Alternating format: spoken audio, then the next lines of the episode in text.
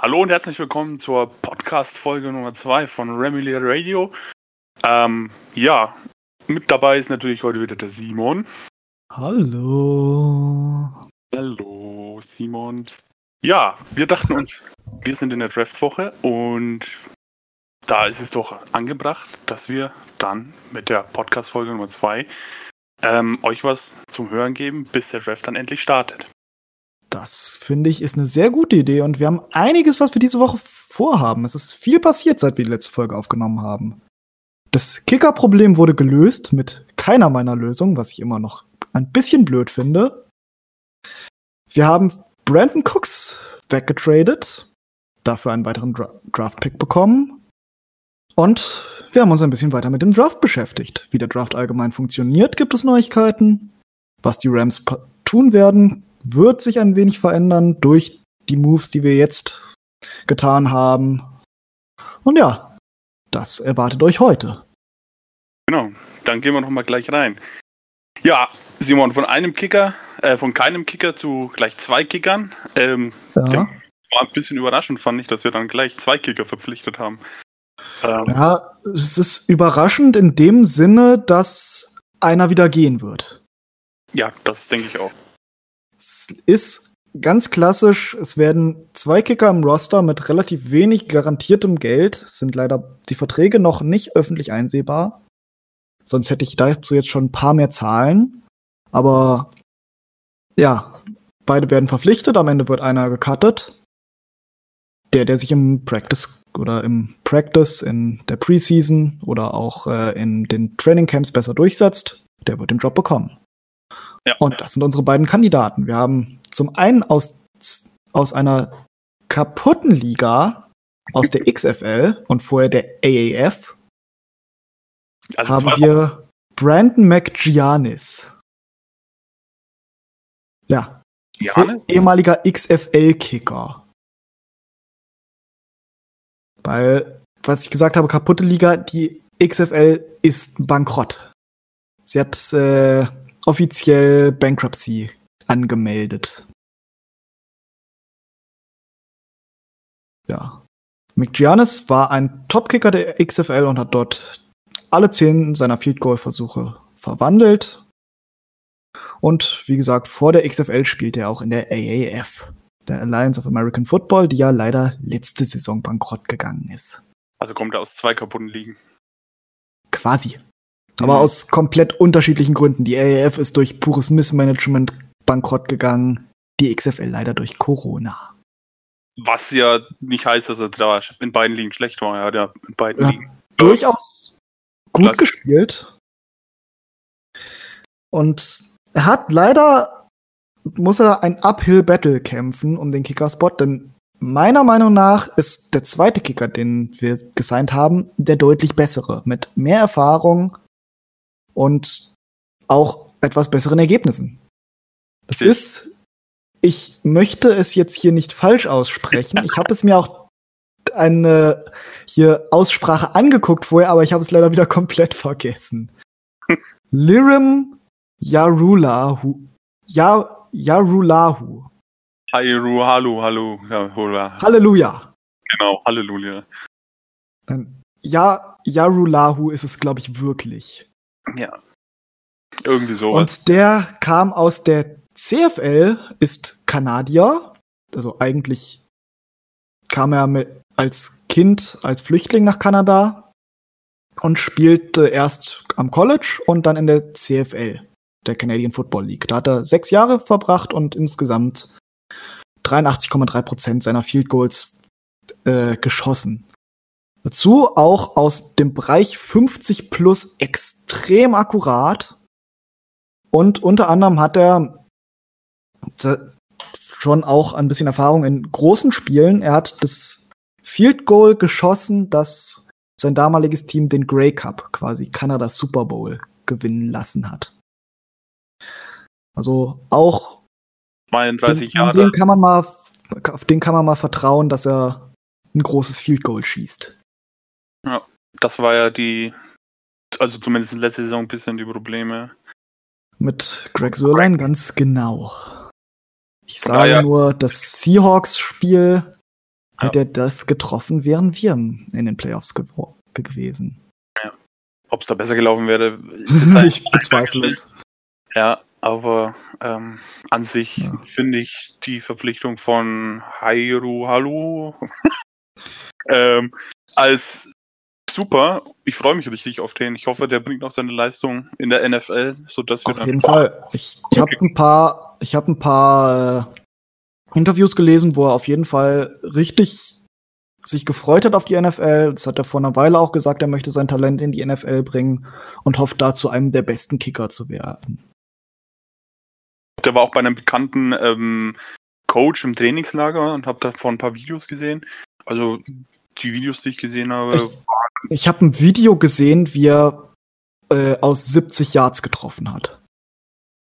das ist schon heftig. Das ist eine Ansage. Ey. Die Sache ist, das muss man ein bisschen dazu sagen, in der CFL kicken sie von äh, Kicking Tees. Also Ah. es wird ein bisschen eine Umstellung mit Holder zu kicken. Okay. Aber, da hat er Aber einen Mann an der Seite. ja, hat, glaube ich, eine, ja, wir haben ja generell einen guten Special Teams Coach wieder, habe ich ja in der letzten Folge drauf eingegangen. Wir haben einen mit viel Erfahrung, der unter anderem mit Matt Prater schon einen super Kicker ausgebildet hat. Und das wird äh, meiner Meinung nach könnte das ein wirklich guter Kicker werden, aber das sagt man von jedem Kicker. Immer, man hat immer die rosarote Kickerbrille erst, bis er's verkackt. Was vielleicht noch ganz interessant ist, ähm, er kann ja sogar auch als Panther auflaufen. Also falls, so Gott bewahre, was mit ähm, Johnny Hacker sein sollte, hätten wir dann noch einen Panther auf Reserve. Was Ich auch möchte, dass du diese Worte erst gar nicht aussprichst. Äh, Johnny. Hacker und was Ja. passieren. Ah, mein Gott. Kleiner du, Herzinfarkt. wie schnell es geht in der NFL. Ja, okay. Weiterhin haben wir, sind wir, oder sind wir Brandon Cooks losgeworden.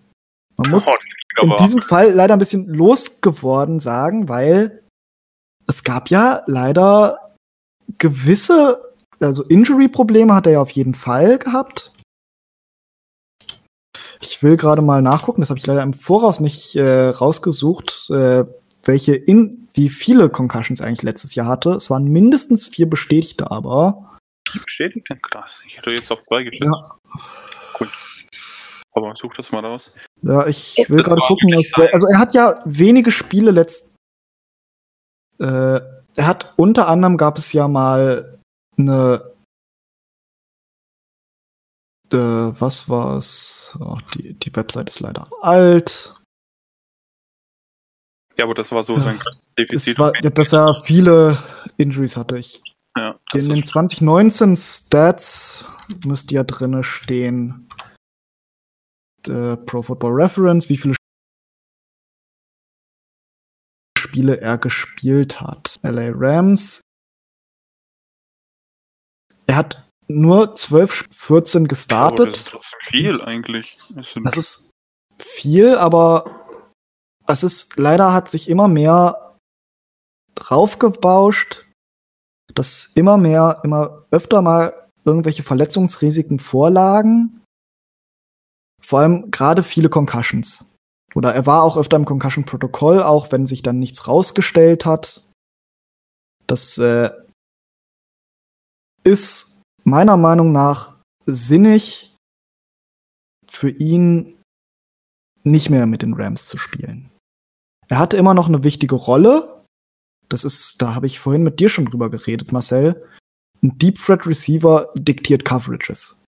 Es ist ziemlich gut äh, belegt. Ich habe es im letzten Jahr zum Beispiel mit äh, Will Fuller und den Texans gesehen. Da konnte man an Deshaun Watsons, äh, an Deshaun Watsons äh, Worte, Performance, Deshaun Watsons Performance, konnte man sehr gut sehen, welche Spiele mit Will Fuller und welche ohne ihn waren. Will Fuller, für die, die es nicht wissen, ist auch, hat ungefähr dieselbe Rolle wie Brandon Cooks gehabt. Er ist der schnelle Wide Receiver, der die tiefen Bälle fangen soll. Und in Woche 1 bis 6 zum Beispiel, wenn Will Fuller 88 plus Prozent der Snaps gespielt hat, hatte Watson ein Rating von 107,9 mit äh, 16 Touchdowns zu 6 Interceptions. Das sind unglaublich gute Werte. Wohingegen in den Wochen 7 bis 11 und 14 Fuller hat zum Beispiel in Woche 7 gerade mal drei Snaps gespielt, hatte Watson nur ein, 7, ein 87,5er Rating mit sieben Touchdowns und five Interceptions. Es liegt daran, dass äh, wenn ein Receiver tief geht und dann eine legitime Bedrohung darstellt, muss eben auch die Coverage tief gehen und öffnet eben somit das Intermediate und das Middle Passing Game, was ja auch die Rams viel ausnutzen. Letztes Jahr waren viele der Routen mittlere Crossing-Routen, die die Rams gelaufen sind. Und gerade die Mitte ist ja der Ort, wo Cooper Cup viel seiner, viele seiner Fänge macht. Und die macht auch gut, muss man ja auch sagen. Cooper Cup ist meiner Meinung nach einer der besten Slot-Receiver, die wir im Moment in der Liga haben. Richtig. Also durch den Abgang von Brandon Cooks, das, wir haben, glaube ich, noch gar nicht richtig eingegangen, was es überhaupt für ein Trade war. Er ist zu den Texans gegangen. Wir haben einen Second-Round-Pick Nummer 57 zurückbekommen und werden nächstes Jahr weiterhin noch einen äh, Viertrunden-Pick zu den Texans schicken. Des Weiteren muss man da auch zu mit erwähnen, wir ne behalten relativ viel von Cooks äh, Gehalt für dieses Jahr. Also wir haben einen relativ hohen Dead Cap Hit. Das finde ich tatsächlich nicht so gut. Aber wenigstens haben wir für die Zukunft etwas mehr Platz geschaffen in Sachen Cap Space. Das kam natürlich zustande, weil vorher kein Trade-Partner gefunden wurde und somit ähm, die Fristen in dem Vertrag ähm, verlängert wurden und somit das Geld halt garantiert ist. Deswegen äh, ist der Dead Cape Spell ähm, in der, an der Stelle so hoch. Das ist korrekt. Deswegen ist das so. Ja, ja. also für die Saison gesagt, ähm, geldmäßig ist es sowieso schon kacke. Ähm, von, und da fällt es jetzt nicht so groß weiter auf. Aber für die Zukunft, wie gesagt, ähm, ist es halt schon besser, dass man da ähm, gehandelt hat. Das ist korrekt. Also für die Zukunft bringt es viel für die Rams, was ich nicht ganz verstanden habe, was es genau den Texans bringt. Ja, weil ja, ja sie, im Endeffekt ist, läuft es darauf raus, dass sie die Andre Hopkins weggegeben haben und sich Brandon Cooks und äh, Derek der Johnson hier, den Running Back der Cardinals, geholt haben. Beides Spieler mit absoluten Verletzungsrisiken, Verletzungen in der Vergangenheit, die in grauenhaften Verträgen sind. Das stimmt. Also, was ist, Weil naja. Das muss man ja auch mal sehen. Es ist nicht alles sind gute Moves. Die, die Rams gehören zu den, zu den Teams, die mit den meisten äh, Verträge vor Ablauf der, des finalen Vertrags äh, unterschreiben haben lassen. Da waren unter anderem Tavon Austin. Da war Robert Quinn. Da war, wer war noch? Ja, unter anderem jetzt Jared Goff. Und merkst du was? Es sind oh, Todd Gurley war, gehört da auch dazu. Und was man hier viel merkt, ist, dass viele von diesen Spielern einfach nicht mehr da sind. Die Verträge waren absolut grauenhaft und wir mussten sie irgendwie loswerden, weil es kam entweder Verletzungen oder Leistungseinbrüche oder was weiß ich. Und da muss man auf jeden Fall für die Zukunft lernen, Spieler nicht direkt zu verpflichten nach einem guten Jahr. Ja, das, das hat uns echt, also das kostet uns auf jeden Fall in diesem das Jahr. Hat uns in die Cap-Hölle geschickt. Aber richtig. Und daraus zu kommen, ist halt echt, oder da kommst du ja eigentlich gar nicht raus. Das ist ja das Problem. Ja. Man muss warten, bis die, bis die Verträge ablaufen. Und das Wichtige ist, man muss gut draften. Ja. Und das bringt uns ja auch genau zu unserem nächsten Punkt für heute: Draften. Weil wir sind wir in der jetzt etwa, wir sind in der Draft Week. Es ist rausgekommen, wie der Draft ablaufen wird. Die erste Runde wird von Roger Goodell in seinem Keller moderiert. Ich bin mir relativ sicher, dass sein Keller schöner ist als meine Wohnung. Ja gut, ich glaube, bei den NFL-Leuten ist alles schöner als bei uns beiden zusammen. Goodell bekommt 10 Millionen im Jahr. Ja, da wird wohl was ein bisschen drin da sein. Ja.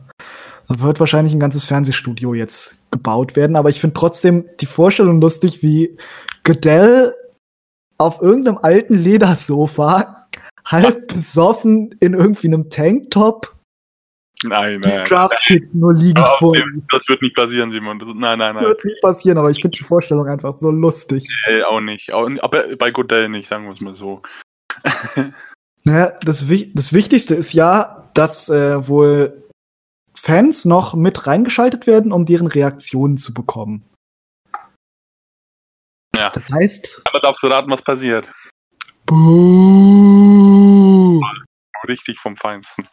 Ich hoffe Äh, doch. Ist ja, eine natürlich. Tradition. Werden sie sich nicht nehmen Tradition ist das. Da kannst du sicher sein. Ja.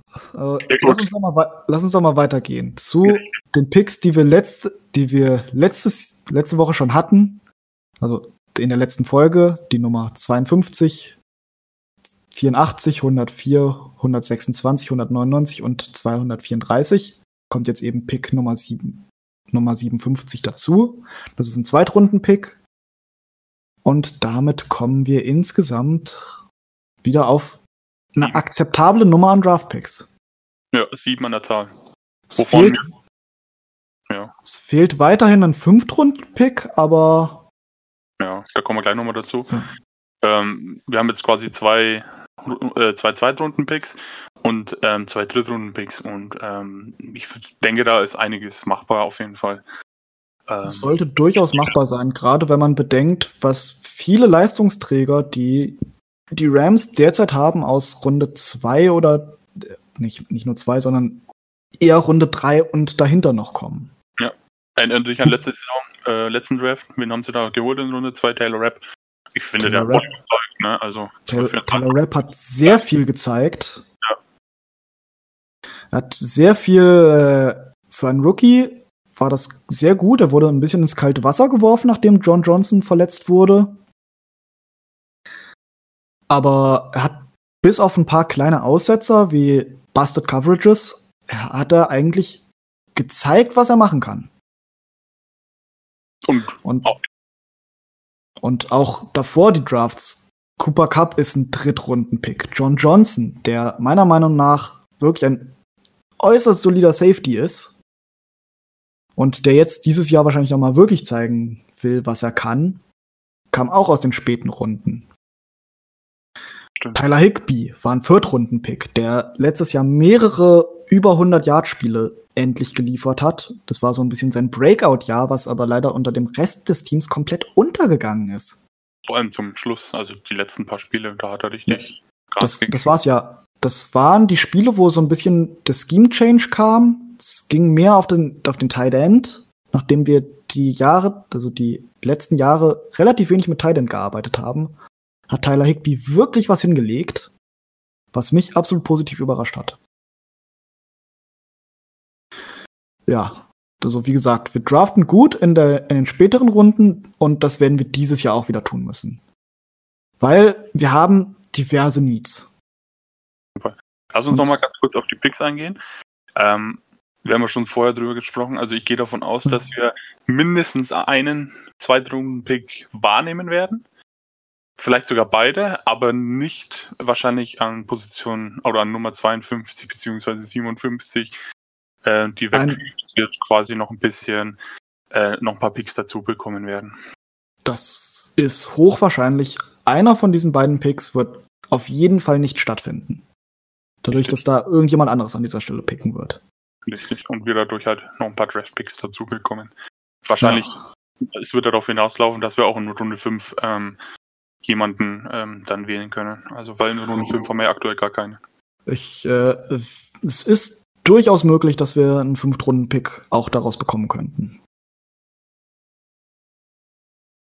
Ja. Dazu. Also es ist Trade Downs sind wahrscheinlich als Trade Ups. Ich habe mal so ein bisschen das Draft Kapital, also was die Picks an sich wert sind in einem Trade, sind wir immer noch relativ weit unten im Draft.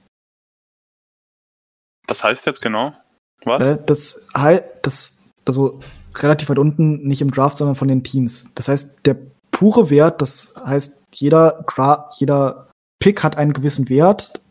Sagen wir, der First Overall Pick hat ist hat einen Wert von 100 und du müsstest quasi andere Picks im Wert von diesen 100 abgeben an das Team, um halbwegs einen fairen Trade daraus zu machen.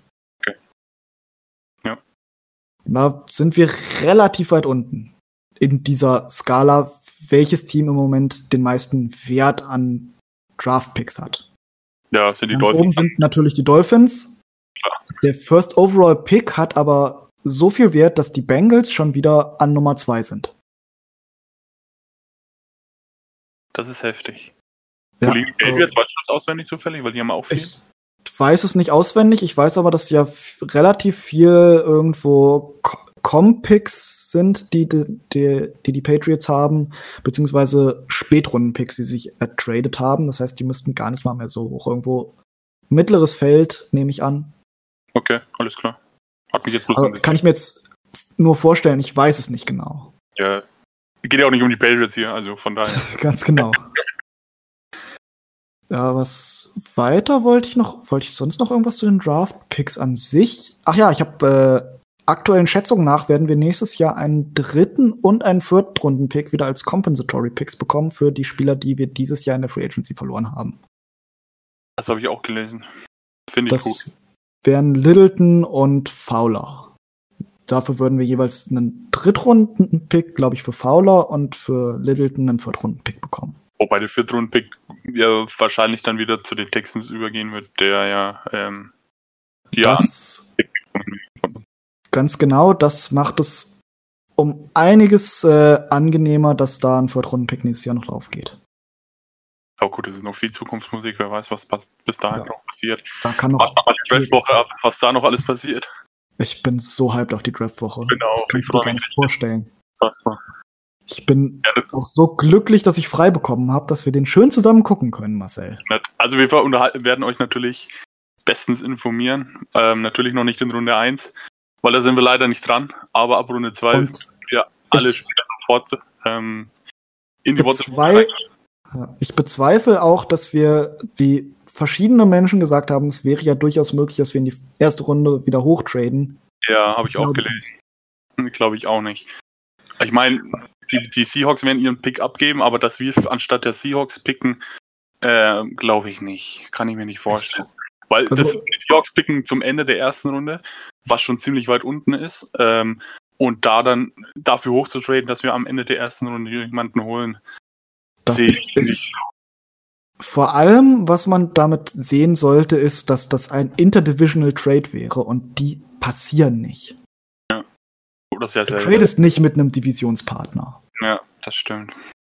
Das höchste, was ich mal irgendwas gesehen habe, das in der Division getradet wurde, war in der dritten Runde.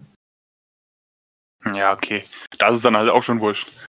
Mehr oder weniger. Aber für Ja. einen First-Round-Pick würde ich auch nicht am Ende geben. Keinen Fall, nein.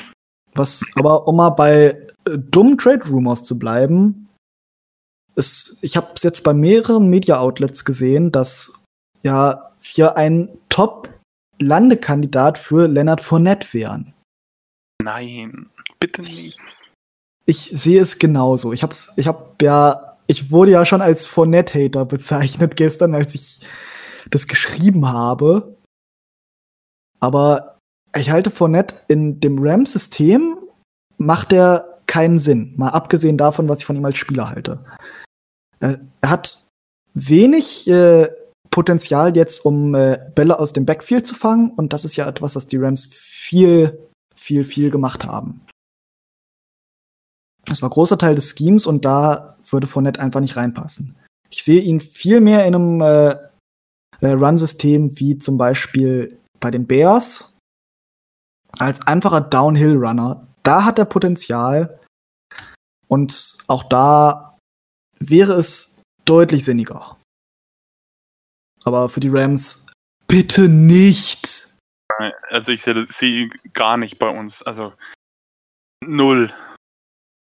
ich denke halt auch, das ist, sind für in einem Trade-Fall ist das ein 4 Millionen Gehalt Ja, für einen Running Back mit sowohl Verletzungsrisiken als auch Mangel, mangelnder äh, einfach äh, hier hm, Schätzungsvermögen quasi.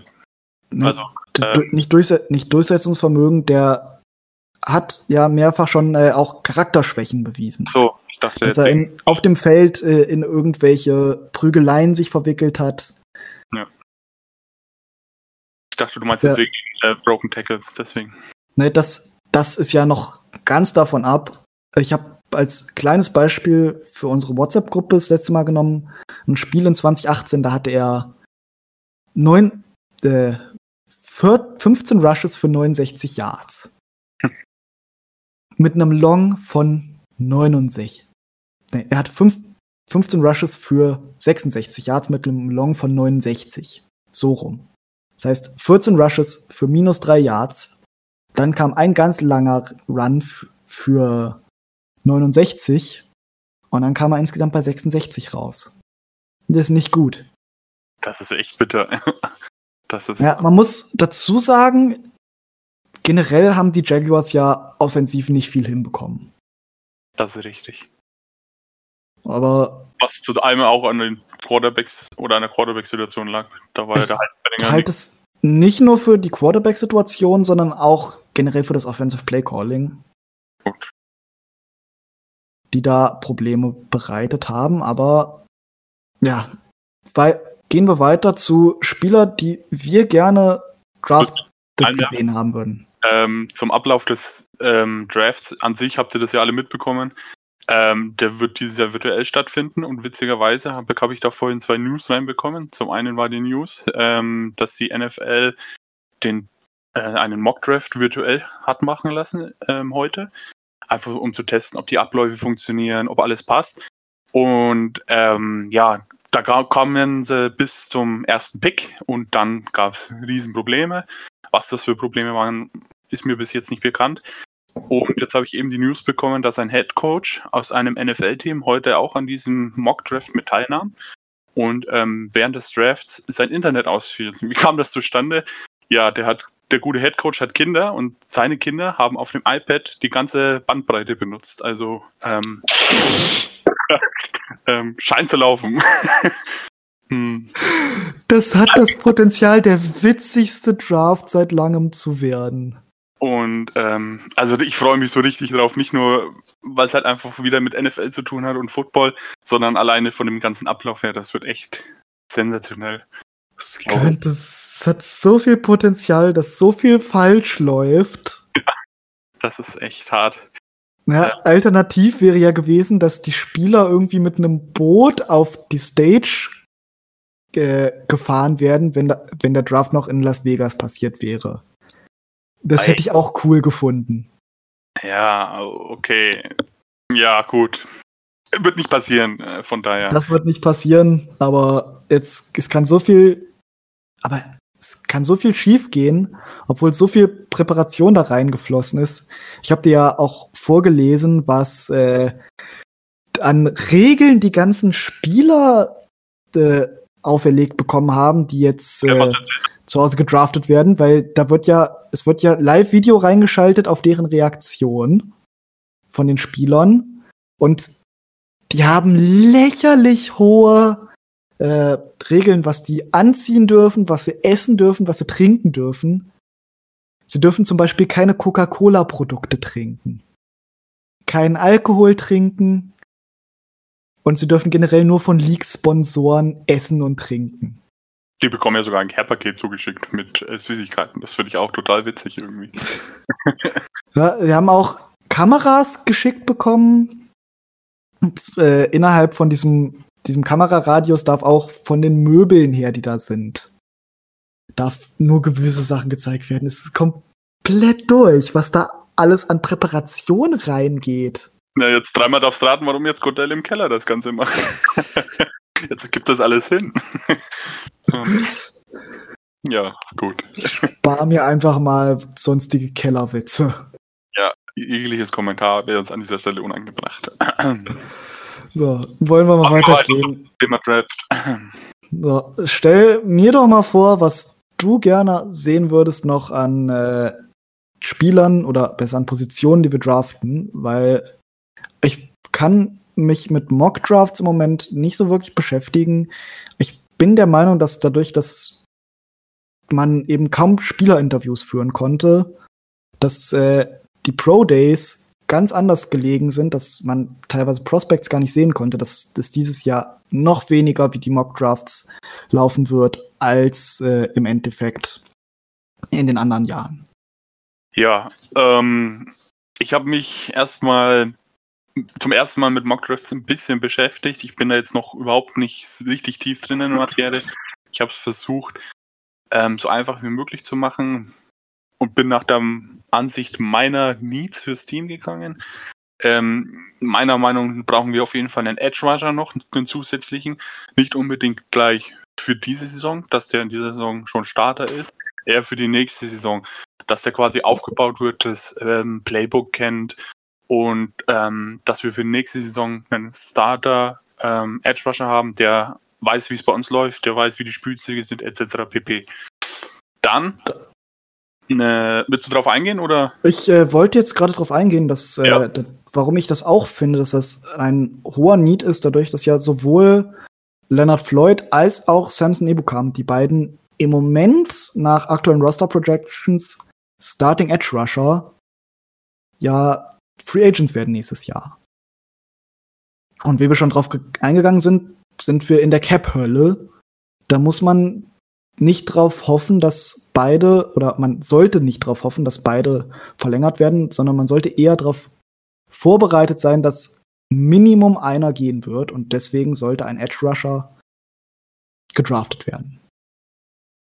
Ich meine schon ausgebildet werden kann und alles. Ganz genau. Ähm, ja, des Weiteren Linebacker auf jeden Fall. Ich glaube, ähm, da sind wir uns alle einig. Linebacker. Ähm, ja, Willst du da auch nochmal drauf eingehen oder sagst du? Linebacker habe ich jetzt relativ äh, wenig mich mit der aktuellen Klasse beschäftigt. Ich habe mehr, in mehreren Mockdrafts, die ich gelesen habe, einen Linebacker zu den Rams gesehen. Und als Need würde ich es auch kategorisieren, einfach durch den Abgang von Littleton. Und ich weiß halt absolut nicht, wie es mit dem Rest an, äh, de, an Linebackern aufgestellt ist. Ja, Whitworth ist klar, der wird die drei Jahre nicht beenden, sage ich mal, bei den Rams. Deswegen muss früher oder später auf jeden Fall ein neuer Offensive Tackle her. Eher früher als später, dadurch, dass wir dann auch. Ähnlich wie beim Edge Rusher, dass wir eben halt schon einen haben, der unser Playbook kennt und die Mannschaft kennt und sowas, dass der quasi nicht wie Taylor Rapp jetzt in der Saison ins kalte Wasser geschmissen wird. Ganz ja, genau. Ähm, was mich ein bisschen gewundert hat, ähm, war in vielen Mockdrafts vorhanden, dass wir einen Safety brauchen. Das war mir gar nicht so bewusst. Ähm, keine Ahnung wieso. Äh, ich würde spontan behaupten, dass äh, dadurch, dass Marky Christian ja auch abgegangen ist, würde ich behaupten, dass es da primär um äh, einen Depth, um einen Depth Safety geht. Alles ergibt, ergibt Sinn, ja. ja. Das äh, wäre jetzt zumindest meine Vermutung dass es da primär darum geht, das, äh, das äh, Roster wieder aufzustocken. Und dasselbe würde ich spontan behaupten, ist auch im äh, Cornerback-Core mit dem Abgang von Nickel Robbie Coleman. Sollte dasselbe getan werden. Mir hat Spaß gemacht, das, äh, als letztes Jahr Troy Hill noch äh, verletzt war, hat, hatte ja noch äh, ein weiterer Cornerback dessen Name mir gerade nicht einfällt und ich habe mir natürlich auch nicht rausgeschrieben. das ist absolut dämlich. Er hat ja gespielt, der hat mich, der hat mich aber relativ überzeugt und deswegen könnte ich mir vorstellen, dass äh, auch äh, NRC im Endeffekt äh, gehen lassen wurde. Des Weiteren haben wir letztes Jahr noch gedraftet David Long, der auch aus dem College viel Bass hatte und eventuell noch eine größere Rolle auch als äh, Corner spielen könnte. Ja, also ziemlich viel Needs. Was ich mir noch in Klammern gesetzt habe auf meinem Notizzettel, ähm, Wide Receiver und oder Running Back. Äh, also über einen Wide Receiver, denke ich, sind wir uns einig, dass wir da einen brauchen werden. Ähm, Running Back bin ich mir aktuell echt unentschlossen, ja oder nein. Meiner Meinung nach wäre es gut, wenn wir denen, die wir haben, aktuell eine Chance geben. Das sehe ich auch so. Ich glaube, Henderson wird nach seinem Rookie-Jahr eine größere Rolle einnehmen und dazu dann in einem Mix mit äh, sowohl John Kelly, der ja auch relativ wenig Action gesehen hat letztes Jahr, und dazu noch Malcolm Brown, dass die ein gutes äh, Trio bilden könnten, um wie jetzt auch dem aktuellen Ligatrend zu folgen, mehr Running Back by Committee, immer einen frischen Zone Running Back reinzu, reinzuschieben und damit im Endeffekt viel mehr auszumachen als jetzt ein einzelner Powerback. Weiterhin habe ich zum Thema Wide Receiver gesehen, dass ja relativ viel, dass einer der ersten beiden Picks auf jeden Fall für einen Wide Receiver rausgehen sollte. Das sehe ich insofern, als dass die Wide Receiver Klasse dieses Jahr einfach zu gut ist, um irgendwo jetzt da was auf dem Tisch liegen zu lassen. Du hast hier jetzt die Möglichkeit, in Runde 2 noch einen legitim guten, großartigen Wide Receiver zu draften. Und das ist meiner Meinung nach, äh, als jemand, der es normal dazu mehr tendiert, immer Best Player Available zu draften, also der beste Spieler, der gerade auf dem Board ist, und das wird in diesem Falle eventuell ein Wide Receiver sein, macht das durchaus Sinn. Gerade wenn man bedenkt, dass nächstes Jahr ist ein, also beziehungsweise dieses Jahr sind Vertragsjahre für sowohl Josh Reynolds als auch Cooper Cup. Und da sollte man auch sich für die Zukunft wappnen, als auch, wie ich vorhin gesagt habe, dass äh, das aktuelle RAM-Scheme sehr darauf basiert, dass äh, man einen funktionierenden Deep Thread hat, was im Moment ich keinen im Roster mit dieser Position sehe. Es hat, glaube ich, keiner wirklich die Geschwindigkeit, um Cooks Rolle zu übernehmen. Nee, das sehe ich auch so. Also das ist ja auch, bevor wir Brandon Cooks hatten, war, war ja Sammy Watkins genau auf dieser Position, bis er dann zu den Texans gegangen ist. Nicht Texans hier, Kansas City Chiefs. Beide, beide mit roten Farben. nee. Ne, auf jeden Fall ist das, was das McVay bis jetzt immer so hatte. Und ich, deswegen könnte ich mir vorstellen, dass es wieder so kommt. Ich könnte mir aber auch durchaus denken, dass es ein bisschen mehr einen Scheme-Change geben könnte zu einem äh, System, das mehr Two Tight Ends verwendet, das nicht unbedingt den tiefen Wide Receiver drinne hat, und da könnten uns die Rams eventuell noch überraschen, dass in die Richtung mehr was kommt. Ja. Gerade, ähm, ja, mach du. Nee, alles gut. Ja, gerade mit, äh, mit äh, den zwei Titans, die wir haben in Tyler Higby, worüber ich vorhin ja schon gesprochen habe, dass der ein absolutes Rekord, re persönliches Rekordjahr hatte. Und dazu Jared Everett, der auch ein durchaus talentierter Tight ist, dass man da mit den Two Tight Sets um einiges eventuell noch mal mehr tun könnte. So viel ist jetzt erstmal zu mir. Ich habe so viel gar nicht mehr hinzuzufügen in Sachen äh, Draft. Ich bin weiter in der Meinung, dass ein Edge Rusher für nächstes Jahr gedraftet werden sollte. Ansonsten ist äh, eventuell noch mal Interior, Interior Defensive Line könnte auch über später nochmal ein äh, Pick wert sein. Das ist aber komplett davon abhängig, wie man sich jetzt die die äh, Development von unseren äh, letztjährigen Draft Picks. Da haben wir auch einen Defensive Liner äh, gedraftet. Ja, auch letztes Jahr wenig äh, Spielzeit bekommen hat, aber doch auch jetzt in Zukunft definitiv als Rotational Piece, wenn nicht sogar im nächsten Jahr als Starting D-Liner einen Job bekommen könnte. Okay. Ähm, was auch noch oft im Gespräch war, dass wir einen Quarterback traden ähm, oder draften, sorry. Was hältst du von den Gedanken? Ich halte jetzt eher nichts davon. Ich bin mir aber auch nicht sicher. John Wolford ist immer noch bei den Rams ja. als Backup Quarterback. Jared Goff wird soweit erstmal nirgendwo hingehen. Der wird das bleiben. sicher, ja. Es halte ich es für eine, ich halte es für sinnig, das habe ich auch schon so öfter mal gesagt, ein Backup-Quarterback mehr im Sinne von einem äh, Spieler, der auch noch mal einen hohen Football-EQ hat, der eventuell im Filmroom noch mal mithelfen kann, der ein Scout-Team leiten kann. Das heißt, ein, das heißt weniger einen flashigen QB, jemand mit viel Namenspotenzial. Ich halte da eher ein, dass man einen mit soliden Mechaniken und einem, äh, wie heißt es wieder, und einem hohen Football, Football-Intelligenz so jemanden wie Jake Fromm zum Beispiel, wenn der in Runde drei oder vier vorhanden ist, halte ich das durchaus für sinnig, den als Locker-Room Presence, als äh, Film-Study-Buddy oder als Leiter von einem Scout-Team Okay.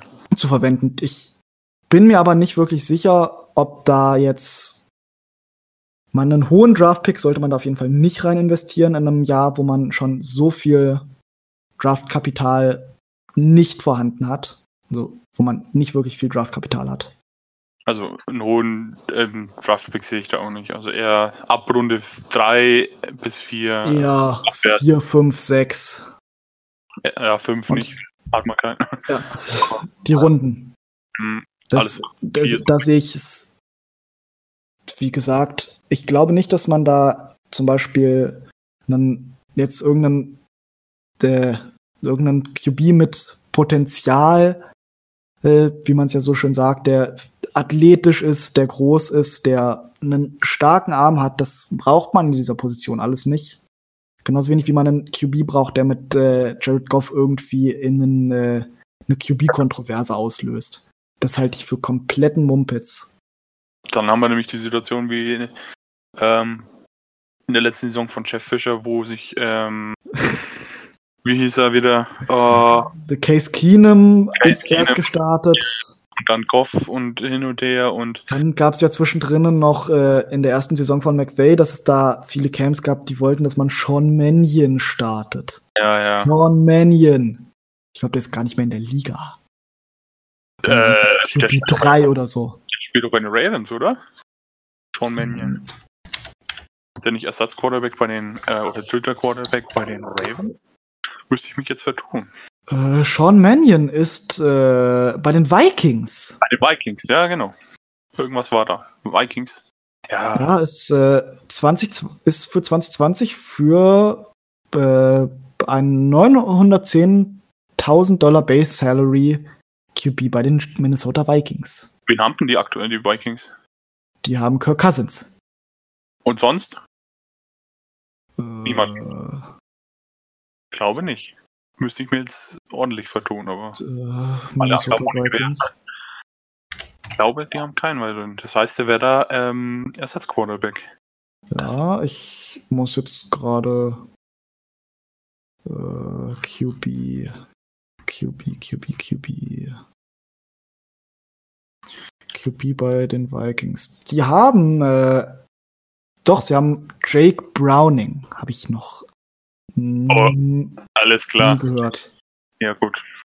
Ah, der, ja, der war aber auch schon 19 bei den Jake Browning. Statistiken. Hat er schon mal irgendwas getan? Nein. Keine einzige NFL-Stats. Ja.